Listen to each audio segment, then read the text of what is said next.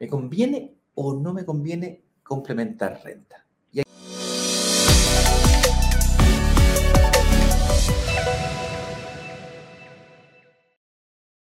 aquí nos vamos a poner en dos escenarios. Yo te, yo te respondo. Rápido, depende.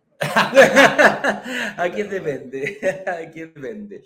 Dale, pongámonos en dos escenarios. Pongamos en el escenario en donde, a ver, normalmente yo la respuesta a esa pregunta es, no te conviene salvo que.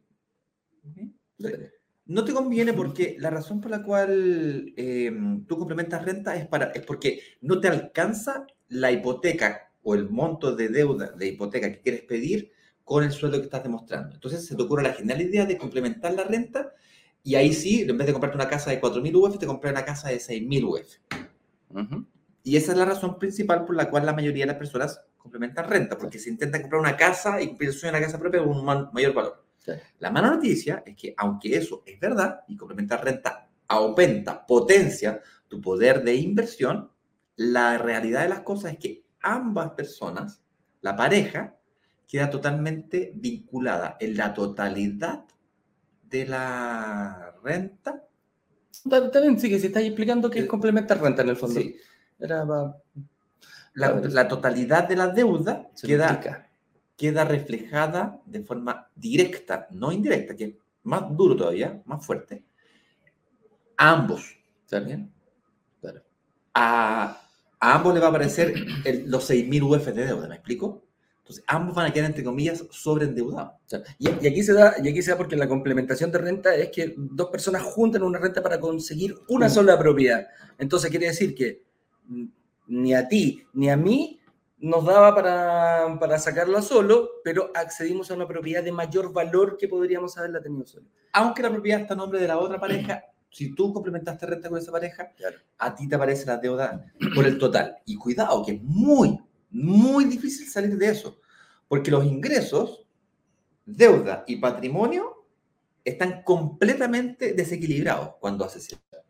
El patrimonio aún no crece de la manera que debería crecer eh, para poder compensar el nivel de deuda que adquiriste. Y la deuda está completamente elevada en relación al ingreso.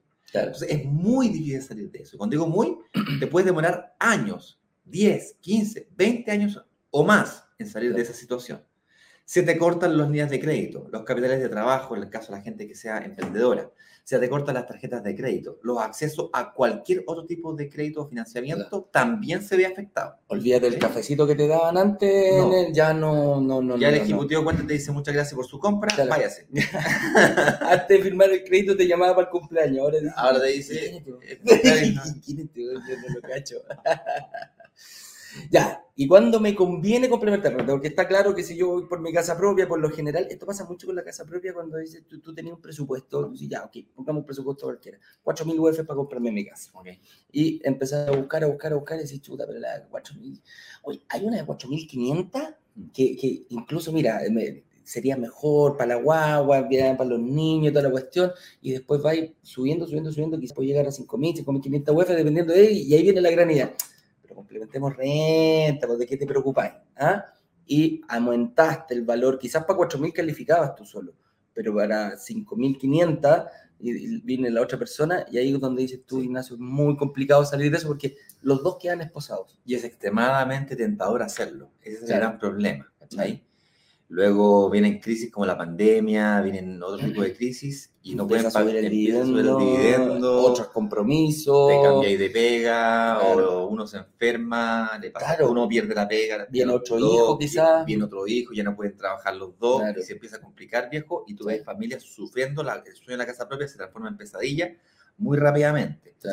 Y es extremadamente tentador porque, por Dios, qué rico cumplir ese sueño. Por algo se llama sueño, porque es muy agradable. Y que todos soñamos nosotros también, el, lógico. También está, lo tenemos y por ahí. Tanto, buscando la propiedad de 4.000 UF, termináis comprando otra de 6.000, complementando renta. Eh, después te gastáis otra fortuna de plata en alajar la propiedad, de comprar muebles nuevos, los pintáis con todo el amor del alma, viejo. las te vinculáis emocionalmente con la casa. y después resulta que te echan de la pega o te cambian las condiciones y, y el dividendo se empieza a poner difícil de pagar. Claro uh, se transforma en una pesadilla, en una carga que la lleváis por 10, 15, 20 años.